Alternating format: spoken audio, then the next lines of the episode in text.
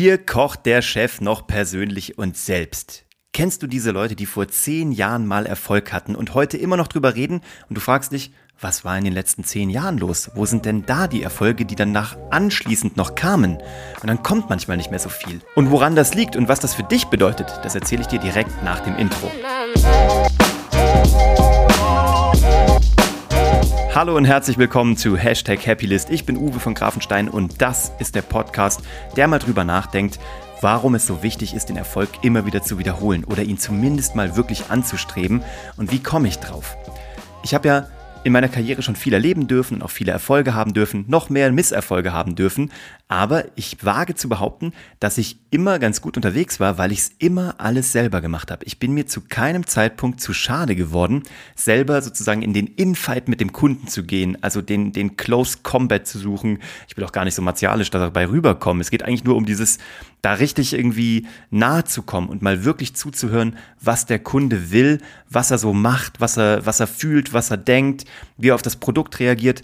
Und das haben wir diese Woche gemacht. Wir haben vier Tage verköstigt unseren Kaffee von My Bali bei Schustermann und Borenstein. Das ist ein großer äh, Klamottenladen hier in München, aber auch mittlerweile deutschlandweit. Denen gehört auch Best Secrets, das kennst du vielleicht, ein Online-Versandhandel. Und mit denen haben wir eine Kooperation.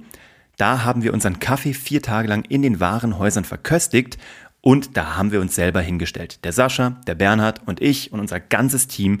Und wir haben den Leuten mal zugehört. Ja, haben uns mal wieder darauf eingelassen, nicht so aus dem Elfenbeinturm heraus, auf das Geschäft zu gucken, Zahlen zu kontrollieren, Marketing zu machen, sondern nein, das Geschäft passiert da, wo Menschen einen Touchpoint haben bei einer Verköstigung in einem Supermarkt, wo sie darauf reagieren, wo sie aber auch sagen, puh, schmeckt mir vielleicht nicht so gut oder da müsste vielleicht noch Milch rein oder wo kommt das denn her oder wo sie sagen, das ist fantastisch, warum haben sie das und das nicht und du denkst dir, Mann, genau das ist die Frage, warum haben wir das nicht? Wir haben zum Beispiel ein Produkt neu auf den Markt gebracht, eigentlich nur auf den B2B-Markt, das sind sogenannte Coffee Bags.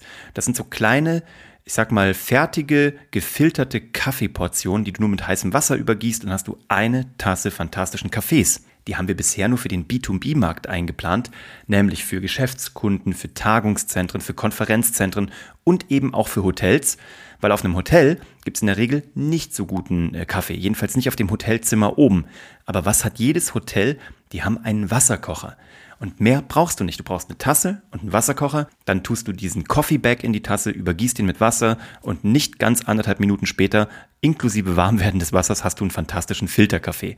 Den haben wir einfach mal mitgenommen zu dieser Verköstigung und haben den eigentlich nur so als Goodie und Giveaway weggegeben. Und irgendwann fragen die Leute uns, äh, können sie uns den einfach mal aufmachen und übergießen? Wir wollen, wir wollen das mal sehen, wir wollen das mal, mal schmecken, mal fühlen, mal riechen. Das haben wir dann gemacht und die Leute sind drauf durchgedreht. Die haben gesagt, wir sind auf dem Campingplatz, wir suchen seit Jahren eine Alternative zu unserem Granulatcafé. Wir sind im Wohnmobil unterwegs, wir sind auf Reisen. Ich bin als Geschäftsreisender dauernd unterwegs und finde nie guten Kaffee. Wir wollen das kaufen. Und wir haben gesagt, das kann man eigentlich gar nicht kaufen, weil es gibt's noch nirgendwo bei uns. Das ist eigentlich nur ein B2B. Und was machen wir jetzt? Jetzt werden wir es in unseren Shop aufnehmen.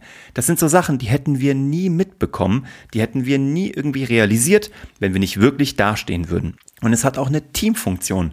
Du musst halt dastehen, du musst vorangehen. Was soll dein Team machen? Man sagt ja immer, der Fisch stinkt vom Kopf. Wenn nämlich der Kopf sich nicht hinstellt und da wirklich mal reingeht und mal die auf Tuchfühlung geht und mal wirklich nachhört, warum sollen es deine Mitarbeiter machen? Und das haben wir gemacht und das war cool. Und wir haben auch gesagt, wenn wir da reingehen, weil wir auch einen Abverkauf gemacht haben, nicht nur eine Verköstigung, der Kaffee war umsonst, den du ausgeschenkt bekommen hast, die Packungen haben wir verkauft. Und haben gesagt, wenn wir das schon machen, dann gehen wir da rein und stellen den neuen Rekord auf.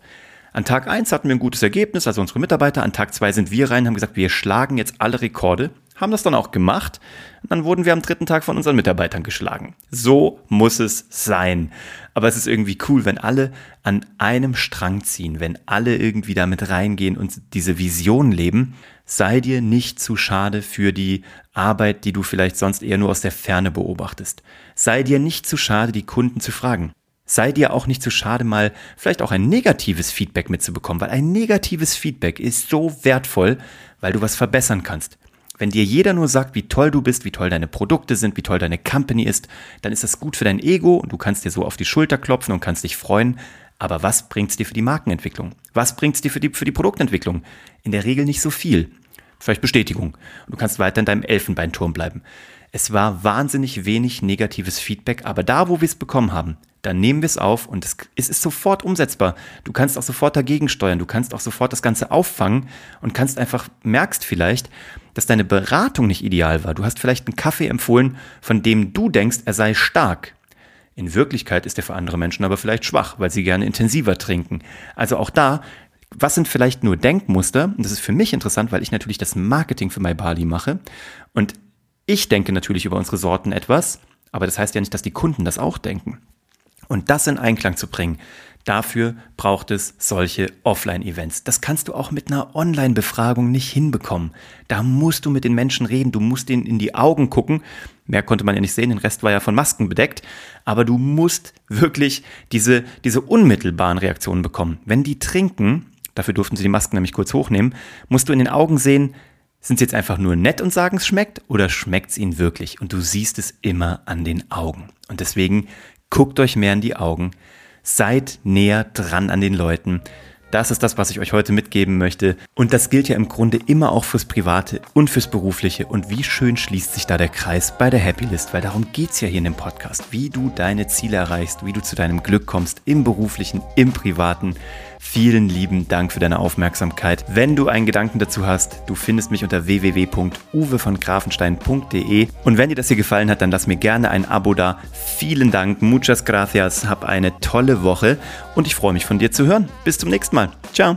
Wenn du dich für das Thema Content Marketing interessierst, wenn du wissen möchtest, was du postest, auf welcher Plattform und wenn du endlich nicht mehr drüber nachdenken magst, wie du deinen Content kreierst, worüber du nächste Woche posten sollst und vor allem wann du das alles organisieren, umsetzen, produzieren und hochladen sollst, dann solltest du dir vielleicht unsere Ausbildung angucken, Geschichten, die verkaufen, unter der gleichnamigen Domain geschichtendieverkaufen.de, die neue achtwöchige Ausbildung zum Content Marketing für Unternehmer, für Corporates, für Marketingverantwortliche aus Dienstleistung, Handel und Produktion findest du genau dort und sie beginnt wieder am 20. Juli 2020 mit einem kleinen ausgewählten Kreis an Teilnehmern und da ist noch Platz für dich. Also schau dir das jetzt an unter www.geschichtendieverkaufen.de und du hast deinen Kopf endlich frei für all das, was du sowieso machen möchtest und deine eigene Content-Marketing-Maschine arbeitet automatisiert Tag und Nacht für dich und bringt dir Interessenten. Und das Klingt nach einem verdammt guten Deal. Bis gleich.